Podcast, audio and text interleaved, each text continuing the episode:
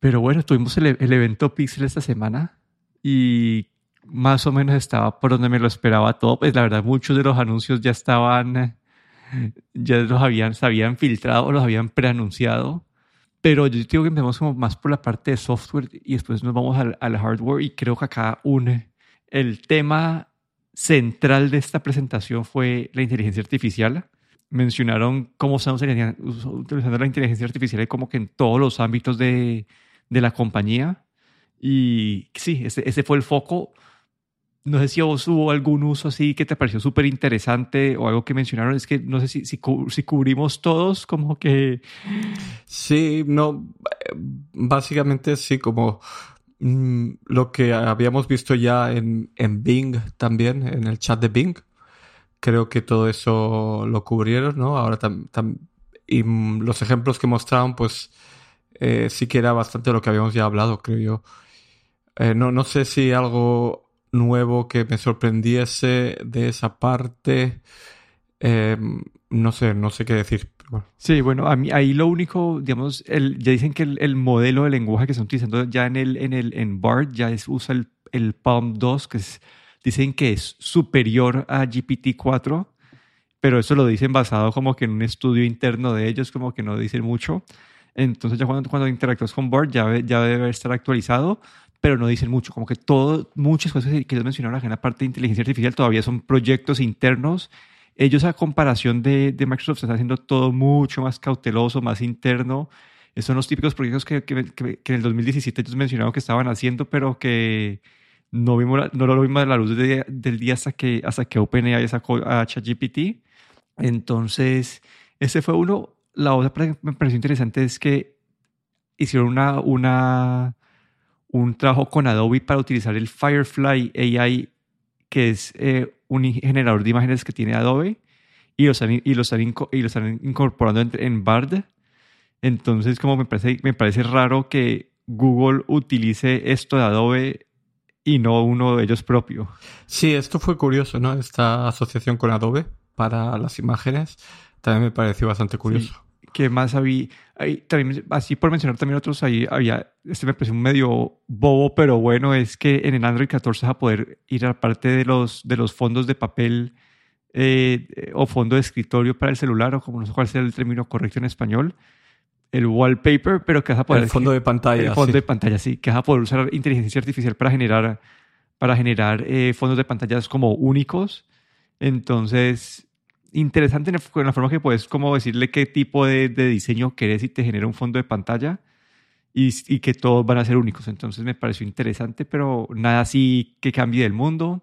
Luego, tal vez lo de las fotos, est estos ejemplos que mostraron, ¿no? De fotos, por ejemplo, una foto que había de un, un niño con unos globos en un banco que eh, se había quedado cortada y utilizan esta inteligencia artificial, ¿no? Para, para regenerar, para poder modificar esta imagen, ¿no? Eh, cuadrarla y que la inteligencia artificial añada esa parte, ¿no? Eso, eso me pareció bastante original, un, buen uso. Y no sé, yo una cosa que sí que me viene siempre en mente es cuando Google, eh, que es una empresa que vive de la propaganda, ¿no? Eh, está utilizando todos estos datos tuyos. No sé exactamente la, parte de política de privacidad, no sé exactamente cómo, cómo la llevan, eh, qué es lo que es, qué información se quedan ellos, que utilizan para, para probablemente para realimentar su propia inteligencia artificial, qué información es demasiado privada para no utilizarla. Esto no quedó muy claro. Y aquí hay una cosa a lo mejor que me llamó un poco la atención y es que el Google Bart ahora está creo que disponible en bastantes países, pero en la Unión Europea todavía no está disponible. Eh, y sin embargo, Bing, el chat de Bing con ChatGPT sí que está disponible en la Unión Europea. Entonces, no sé si, si hay algo de la política de privacidad que todavía no está de acuerdo con las políticas de privacidad de la Unión Europea, que como creo que hemos comentado alguna vez antes, son bastante más estrictas y, quieren proteger mucho más al usuario final. Entonces esto me pareció curioso, ¿no? Mm, que no está disponible todavía en la Unión Europea y que no sabemos exactamente tampoco eso, qué es lo que ellos utilizan, qué datos utilizan de lo que tú compartes con ellos. Sí, esa parte también levantó un poco de banderas rojas, que pues no, no, no tan rojas, pero, pero sí que se diferencia entre, entre eh, ChatGPT o, o, Microsoft y... Sí, hasta, hasta ChatGPT lo tuvieron que sacar en algún momento de... de sí, de Italia. sí. Pero, pero sí, como que le hace, esas preguntas, puede, no sé, que, que al ser... Eh, que la versión de Microsoft ya esté como que aislada del modelo principal, entonces no estén absorbiendo tus datos, sino que simplemente generan a partir de ahí y no usan la, la información de Bing, no la usan para entrenar. Puede ser algo por ahí. Que, pero tal vez como BART sí está directamente al modelo de ellos, en como, como es el de ChatGPT, puede que ahí no sé, estoy especulando aquí. Lo de las fotos a mí me pareció interesante, que eso, eso es Magic Editor que va a estar disponible en Google Fotos, que esto ellos primero sacaron en, en los Pixel, y después lo han ido expandiendo y esto me parece interesante y puede que yo, yo, yo antes pagaba como que el, el, storage grande de Google para tener como un backup adicional de las fotos en Google Fotos y, y si esto en, realidad es eh, así de bueno, puede que me anime otra vez a, a, a empezar a hacer Google Fotos. No, lo de Google Fotos, no sé cómo es la política para privacidad, ¿no? Cuando tú utilizas Google Fotos, eh, no sé si Google tiene derecho a, no, no ver tu foto, pero eh, como compartes algo de información con ellos sobre lo que hay en la foto, no lo sé, no sé cómo está esa política de privacidad, pero es que yo tengo que decir que siempre tengo ese problema con Google, ¿no? Nunca estoy completamente seguro de lo que, porque poca gente lee la letra pequeña, ¿no? No sabemos exactamente qué es lo que ellos toman de tus datos, que, cómo lo anonimizan, porque probablemente lo anonimizarán, pero bueno, siempre me, me deja a mí un poco con esa pregunta. Sí, ahí, así por pasar por encima, hay otro, eh, también van a tener un, un, modelo de generación de código que se llama Cody, un, un, otro de generación de imágenes que se llama Imagen. Y no, pues, es, es, que eso fue lo que me pareció raro, ¿no? Que estén ellos teniendo este mismo que usen el de Adobe, que el el de Adobe, no sé, me pareció raro. La, la parte de generación de código eh, que pusieron ahí unos ejemplos, tengo que decir que me pareció bastante interesante y justo esta semana también eh, probé el chat GPT de Bing que está disponible aquí en Europa y lo utilicé como para preguntarle a, al, Bing, al Bing que me hiciese un JavaScript para copiar el, el titular y el URL de la, del, del tab activo de Safari, bueno, por ejemplo, ese tipo de preguntas y realmente me generó eh, un JavaScript que está bastante utilizable. Había algunas cosas a lo mejor que tuve que modificar, pero sí, estamos llegando ya a ese nivel que pueden escribir esos pequeño, ese pequeño código que te puede hacer falta para hacer alguna cosa que tú no sabes programar y tanto eh, ChatGPT de Bing como ahora BART, pues te pueden hacer ese, esa programación, ¿no? Es bastante interesante. Sí, eso lo, yo lo he estado utilizando ahorita para algo para Swift UI y lo que hace es que en vez de tener que buscar 30.000 posts de Stack Overflow mm, y encontrar las variaciones entre las preguntas que hizo la gente que, te, se, se asemejan a lo que estás buscando, te da un punto de partida mucho más rápido y después uno puede hacer el fine tuning para hasta que, hasta que funcione. Entonces, para mí así ha sido bastante útil esa parte. Y por último, habían dos más que quiero mencionar. Es uno que se llama Music LM, que es de generación de música a partir de texto. Este a mí me, me, no sé, como que acá creo que vaya, con toda esta generación de música que ya, ya han habido problemas de en Spotify que ha tenido que bajar no sé cuántas de, miles de canciones porque la gente está generando, generando música eh, usando inteligencia artificial. No sé si eso solamente es para, para los ritmos, pero me pregunto si le pones como a generarme un ritmo basado en, en el ritmo de esta otra canción, el, el, tipo de esa parte sí me está generando que hoy en día, pues no sé si has visto que pues, eh, Ed Sheeran ahorita estuvo en, en la corte con, eh, con otro artista eh, porque se asemejaba mucho las, las notas de la canción a las de ellos, como que eso es, esa parte me parece un poco compleja. Sí, de hecho, esta semana pasada creo que fue en la BBC había una noticia que hablaba sobre eh, un no artista eh, norteamericano que había habían eh, generado música en su nombre utilizando inteligencia artificial y había habido ahí un problema también en la corte. Habían ido a, a, juicio. Y por último, había un, es el que más dudas me trajo de toda la parte de inteligencia artificial, es este Tailwind, que básicamente se mete a tu Google Drive y genera un mini modelo de Machine Learning basado en tu contenido de tu Google Drive. Y vos le puedes decir, quiero que me des el resumen de mis notas de esta clase. Y te va a dar el resumen de tus notas de esa clase entonces, entonces es como un asistente, pero me pregunto qué tan, no sé, como que qué tan útil va a ser en vez de como de usar tus notas versus usar el internet completo para ese tipo de cosas. No sé, no sé, pero sí, este es uno que está, ellos mencionaron que era más para estudiantes que para las clases y todo eso. Sí, la verdad es que esta parte de inteligencia artificial eh, está disparándose eh, y como ya hablamos creo que en el episodio pasado, pues eh, tu información el cómo, cómo vas a dejar que Google utilice tu información, que todo esto genera un montón de dudas, ¿no? Y la verdad es que todo lo que mostraron eh, se ve muy interesante, pero siempre, siempre viene, me viene la pregunta en la cabeza, ¿no? Si le dejas que acceda a tu Google Drive, también le estás dejando algo de información para que ellos luego te puedan hacer propaganda, o eso siempre me queda a mí eh, como, como una interrogación. Sí, y ya cambiando de tema de, de, inteligencia artificial a otros, voy a mencionar tres que me parecieron así, pues por encima, si queremos entrar en detalle en uno, entramos en detalle, pero en Android 14 mencionaron que iban a tener como nuevas eh, atajos para poner en la, en, la pantalla pues, de bloqueo. Eh, Google Maps mencionó estas, estas imágenes aéreas que inmersivas de las ciudades, algo que, pues, que, Google, que lo que hizo Apple la última vez que eran como que esos modelos 3D de las, de las ciudades, ellos ya empezaron a hacer lo mismo y que para la, la Wear OS, esa línea de los celulares, de los relojes inteligentes de, de Google, han, han, simplificado la forma de que los desarrolladores puedan crear como caras, eh, sí, watch faces eh, de ellos. Entonces va, va, sí, va a simplificar mucho ese proceso, que esto es algo que le hace falta a WatchOS. Entonces, de esas tres, no sé si hubo algo que te llamó así la atención que dice, wow. A ver, a mí lo que lo que me llamó la atención esta semana pasada también que hubo una noticia de Wear OS y es que WhatsApp va a salir para Wear OS, que ha salido en beta.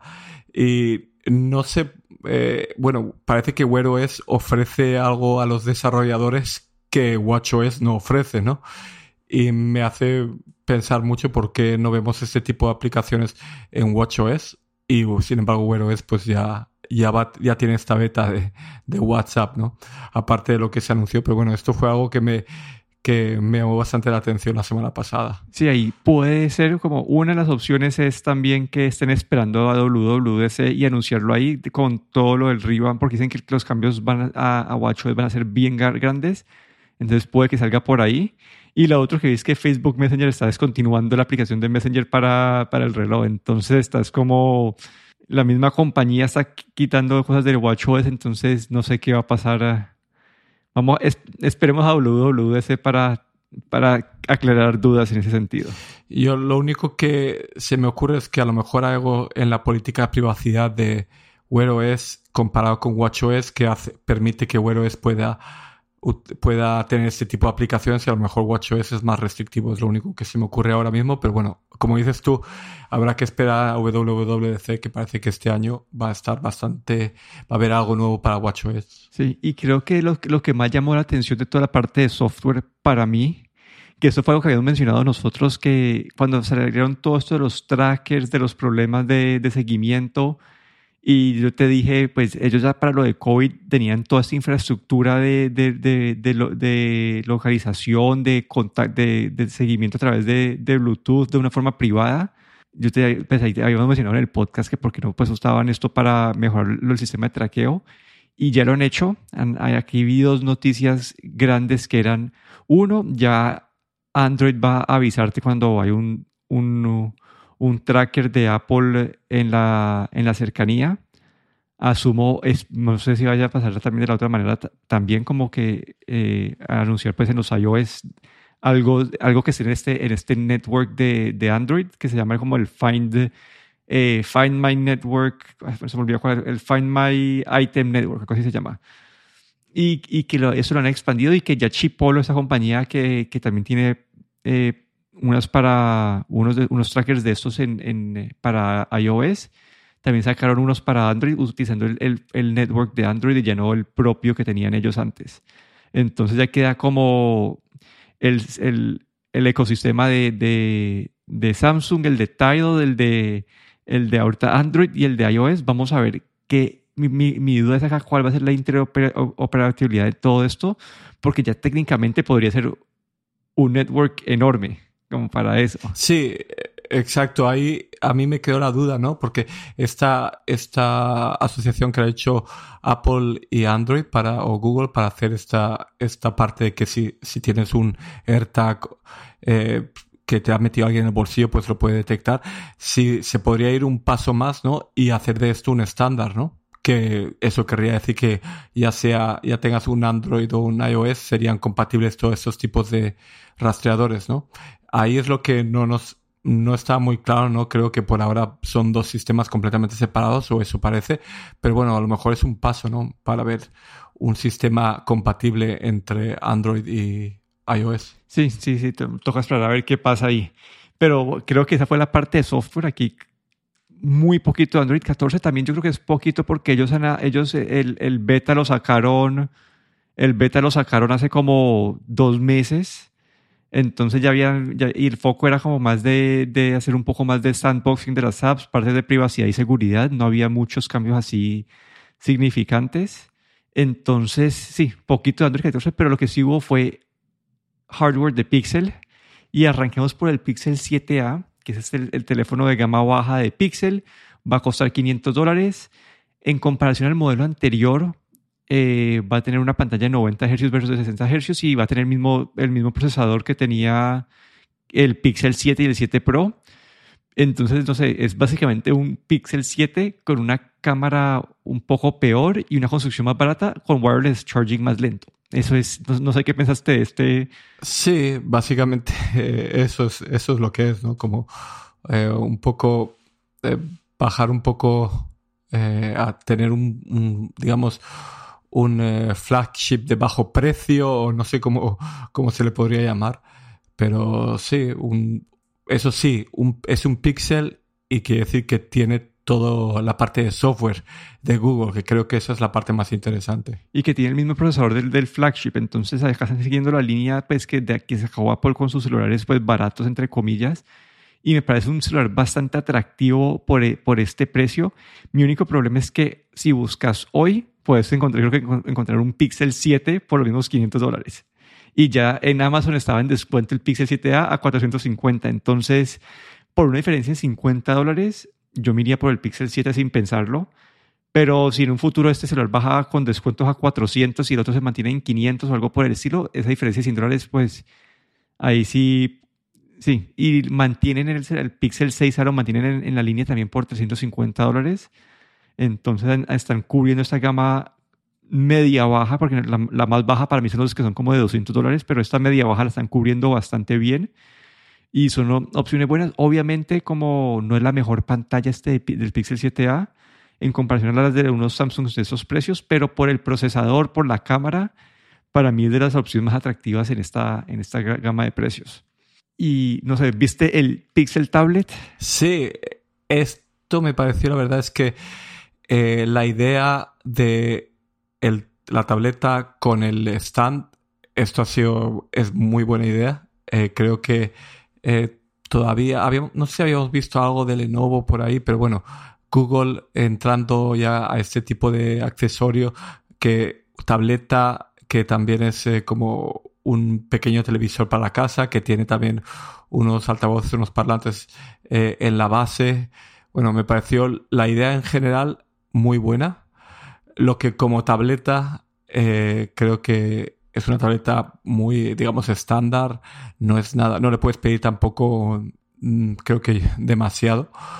Eh, la verdad es que eh, es una tableta pues con unos bordes anchos que si la, si la miras pues parece que sea un poco, digamos, incluso antigua, ¿no? Pero bueno, eh, han jugado, o ellos lo que quieren es, es bueno, enfocarse a un mercado de, bueno, de tableta más de bajo coste, no, no es para competir tanto como con los iPad Air o los iPad Pro siquiera, sino que es algo, digamos, para una gama bastante básica, ¿no? Eh, la idea, como digo, de, esa tableta que se convierte eh, al ponerlo en este stand, eh, se convierte, digamos, en un pequeño televisor o un pequeño accesorio para la casa, pues me pareció muy interesante, ¿no? Me gustaría ver estas, ese tipo también de integración con Apple, pero bueno, aquí Google yo creo que ha, creado un dispositivo bastante bueno para, para casa. Sí, hay un par de noticias. Como uno va a costar 500 dólares. Este es el equivalente, básicamente al mismo precio lo que cuesta un iPad de décima generación. No el básico que tiene, no el de 300 dólares que tiene el botoncito, sino que el, eh, el, sí, el, el, rediseñado eh, iPad base de, de, Apple cuesta lo mismo, pero este viene con un stand que tiene un parlante incluido.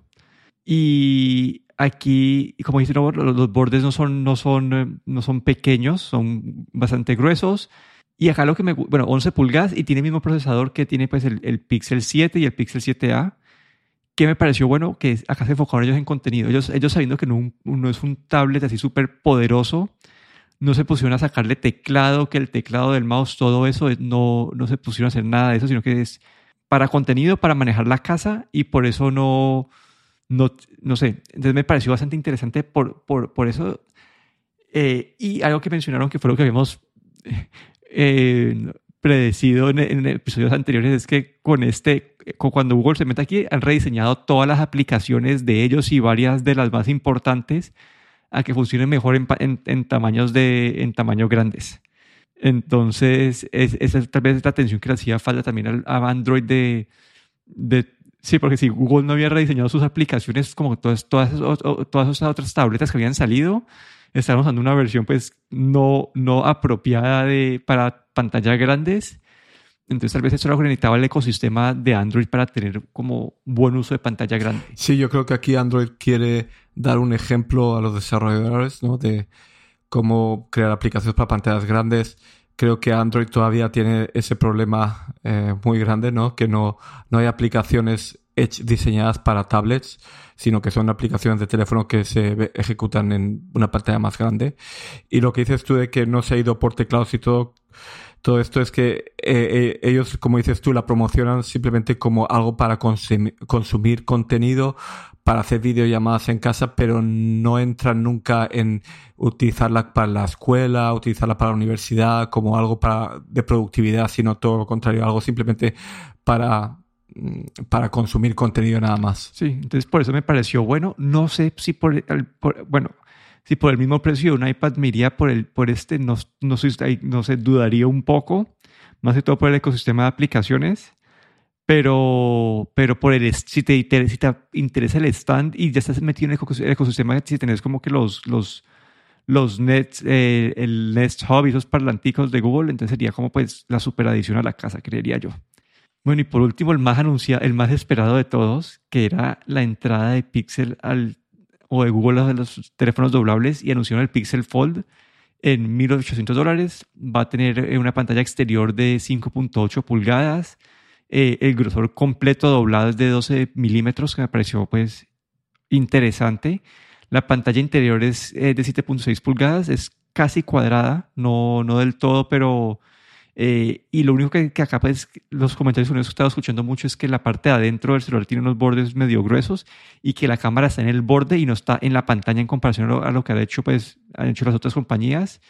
Y una vez más, ¿no? Han trabajado con, con, con pues, las, las aplicaciones de ellos y con otras compañías para que funcione mejor en pantalla grande. Tiene el mismo procesador, el, el G2 del Pixel 7a y el Pixel 7, y, pero ese sí con, pantalla, con un refresco de pantalla de 120 Hz. ¿Qué pensaste vos del Pixel Fold? A ver, eh, la verdad es que tengo que decir que me ha parecido uno de los doblables más interesantes. Me parece, comparado con el Fold, por ejemplo, eh, o con otros que hemos visto de Huawei o de Oppo, este Pixel Fold tiene primero una pantalla que al abrirse tiene un formato así cuadrado, incluso un poco estirado, que es eh, tiene más pinta de tablet que por ejemplo el, Galaxy Fold, porque el Galaxy Fold es muy largo, ¿no? Y este tiene como más esta digamos que es como dos pantallas de teléfonos, una al lado del otro, pero dos pantallas de tamaño de una proporción más o menos normal, ¿no? Porque las de, las de Samsung son muy estiradas. Y esto me pareció bastante interesante, ¿no? Luego hicieron una bisagra que hace que el teléfono se pueda doblar eh, cuando se cierra, se queda completamente plano, que por ejemplo el Samsung Galaxy queda como un ángulo, un poco como una cuña, ¿no? Eh, los bordes ha habido muchas críticas, pero tiene esa bisagra que tiene que hace que pueda doblarse completamente plano, por, lo visto necesita un poco de espacio. Y yo creo que también llevan trabajando con este Pixel Fold tal vez eh, unos cuantos años y creo que ahí pues hemos visto una tecnología que a lo mejor de hace uno o dos años de pantalla doblable que podrá refinarse más adelante, ¿no? Como este es el primer modelo. Eh, lo de los bordes, las críticas, mm, honestamente tampoco creo que, sea algo tan importante. La otra cosa es que hemos visto cómo Google está optimizando el, sistema operativo Android para este tipo de pantallas, ¿no? Y hemos visto, eh, bueno, Samsung ya había tenido que crear su propio, digamos, sistema, pero aquí Google está creando un sistema bastante limpio, ¿no? Parece muy parecido también a la parte de, de los iPads, ¿no? Cuando trabajan con ese pantalla partida, ¿no? Eh, con una barra de tareas abajo también que, que como en el iPad la puedes eh, hacer aparecer, ¿no? Y puedes ahí arrastrar aplicaciones a un lado o a otro.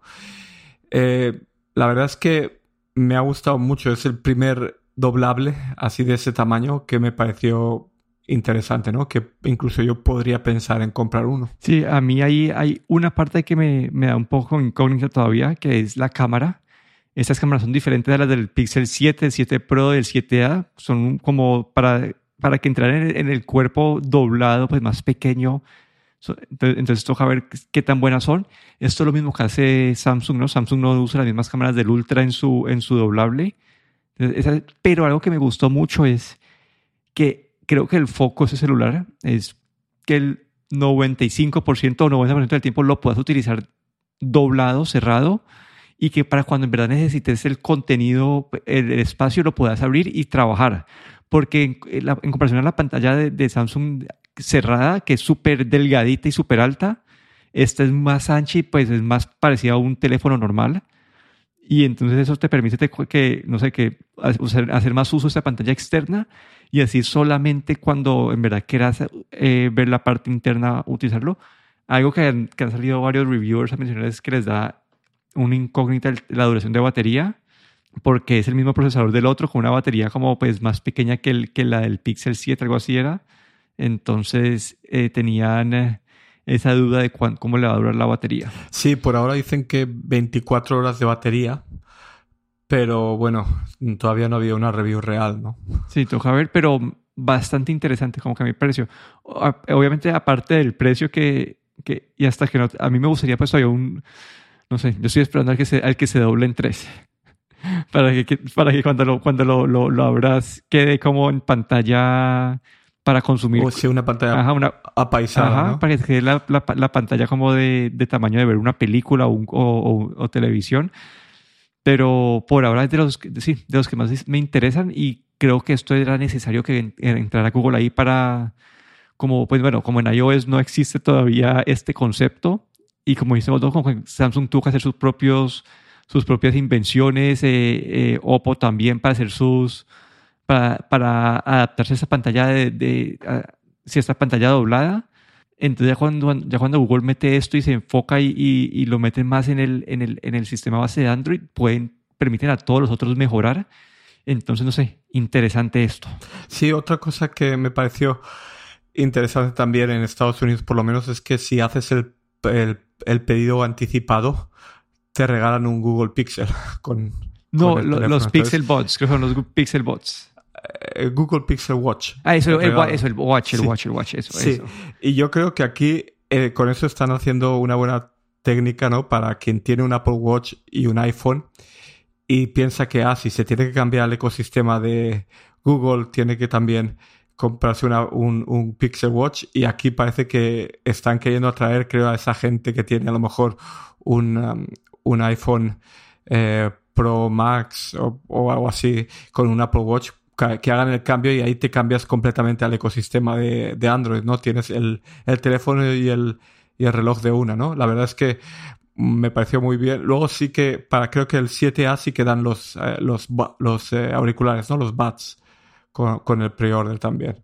Pero están ahí como queriendo tentar a la gente, ¿no? Para, para hacer el cambio. Ya, ese no, no, había caído en cuenta eso, pero tiene todo el sentido del mundo. Como que sabiendo que el que va a pagar 1.800 dólares por esto es alguien de, pues, de, de, un presupuesto, que tiene un presupuesto alto y usualmente, al menos en Estados Unidos, usualmente esos son, pues, son más que todo usuarios de iPhone versus los de Android generalmente, como que pues en el promedio. Entonces es una forma de, de transferir a la gente. Me pareció, sí, interesante ese, ese punto de vista. No, no, no, lo había, no lo había pensado así. Sí, yo cuando lo vi incluso lo pensé. Lo que pasa es que en Europa no está, no hay precio anticipado ni te regalan ningún reloj, así es que. Pero bueno, pero ese fue nuestro cubrimiento del Google I.O. 2023. Aquí me despido, Daniel Dorronsolo. Y aquí, Guillermo Ferrero.